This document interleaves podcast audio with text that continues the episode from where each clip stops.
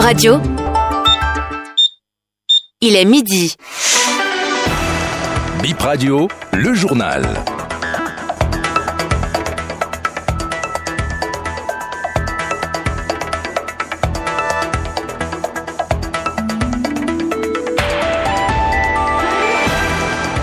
Bonsoir à tous, bienvenue aux 12h sur Bénin Info Première. 10 000 mini-stations ont été commandées pour remédier au problème de l'essence de contrebande. Le porte-parole du gouvernement s'est prononcé sur le sujet. Deux dérivés du cacao sont célébrés aujourd'hui à travers deux journées mondiales. Il s'agit du chocolat et du café. Nous nous intéressons dans cette édition aux bienfaits du café.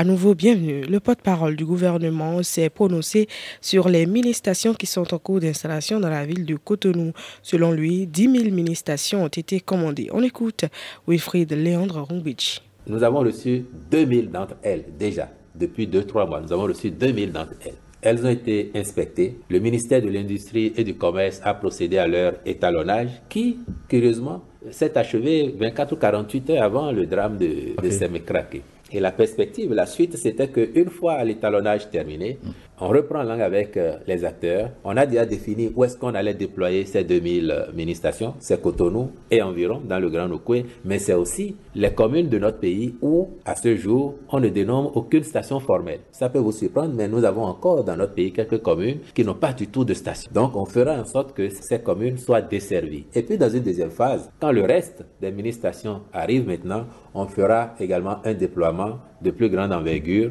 dans le Grand Nokoué pour les zones qui n'auraient pas encore été suffisamment impactées, mais aussi à l'intérieur, afin que, une fois qu'on a fini ça, il ne soit plus dit dans notre pays que c'est parce qu'il n'y a pas de station ici que le paillot prospère, d'autant que par ailleurs, nous, au gouvernement, on n'a jamais considéré que le paillot était une activité qui devrait être définitive. Il suffirait d'un changement de politique structurelle au Nigeria sur ce secteur-là pour que l'on constate les effets. Et cela a commencé. On a eu raison d'anticiper. On a été un peu mal fortuné parce que si on avait achevé tout ça quelques semaines plus tôt, vous aurez vu les ministrations, tout au moins dans Cotonou, vous avez commencé à voir les socles de ces ministrations et même par endroits, certaines qui sont déjà posées mais encore couvertes en attendant d'être mises en service.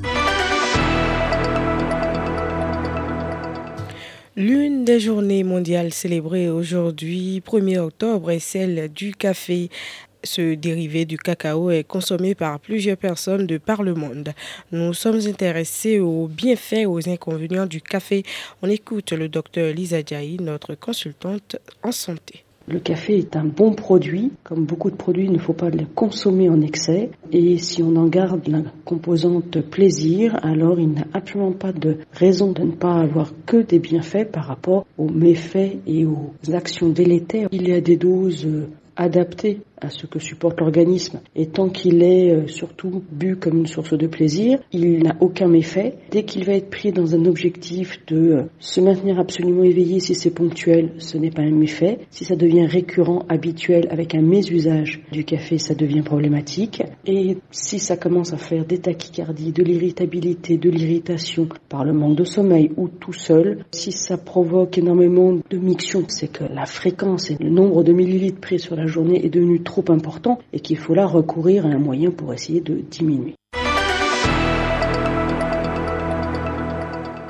Le patriarche Sagouran Danielou était en concert hier samedi à l'Institut français de Cotonou.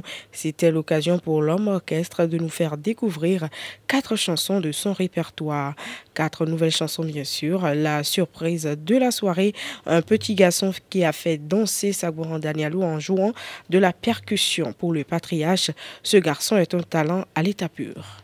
C'est toujours comme ça. Je ne sais pas si c'est la terre béninoise qui me donne autant d'énergie, je ne sais pas. Mais voilà, ça se passe aussi facilement. Le percussionniste des Pépitas, voilà, c'est mes enfants. Voilà, ils, ont, ils sont arrivés me soutenir. Vous voyez combien de fois l'art est multidimensionnel. Le plus petit a voulu soutenir son pépé. Il est arrivé et il a joué. Il a bien joué. Pour son âge, c'est une valeur. La troisième session extraordinaire de l'année 2023 de l'Assemblée nationale s'ouvre demain à Porto Novo. Le président de l'institution invite ses pairs à prendre part à cette séance qui porte sur l'examen du projet de budget de l'Assemblée nationale gestion 2024. Diplomatie à présent, le ministre béninois des Affaires, étrangères Olusegun Diadiba Bakari a échangé vendredi au Nigeria avec son homologue nigérien Youssouf Tougar. Les discussions entre les deux chefs de diplomatie étaient axées sur les relations bilatérales et l'alliance régionale indispensable pour donner vie à la communauté prospère chère à Patrice Talon, chef de l'État du Bénin, et son homologue nigérien Bola Ahmed Tinubu. Dixième édition de la Coupe d'Afrique des Nations de Maracana, le Mali et la Côte d'Ivoire.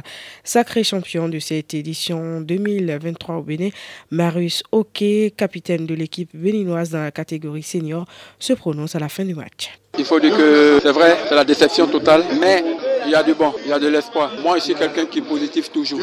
C'est vrai que nous avons perdu ce soir, on n'avait pas envie de perdre, mais voilà, c'est arrivé. C'est le, sport, il faut être fait play. Donc c'est de bonne guerre.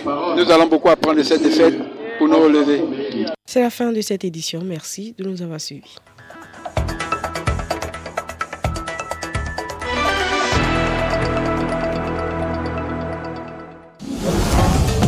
Bip Radio, la radio qu'on ne quitte jamais.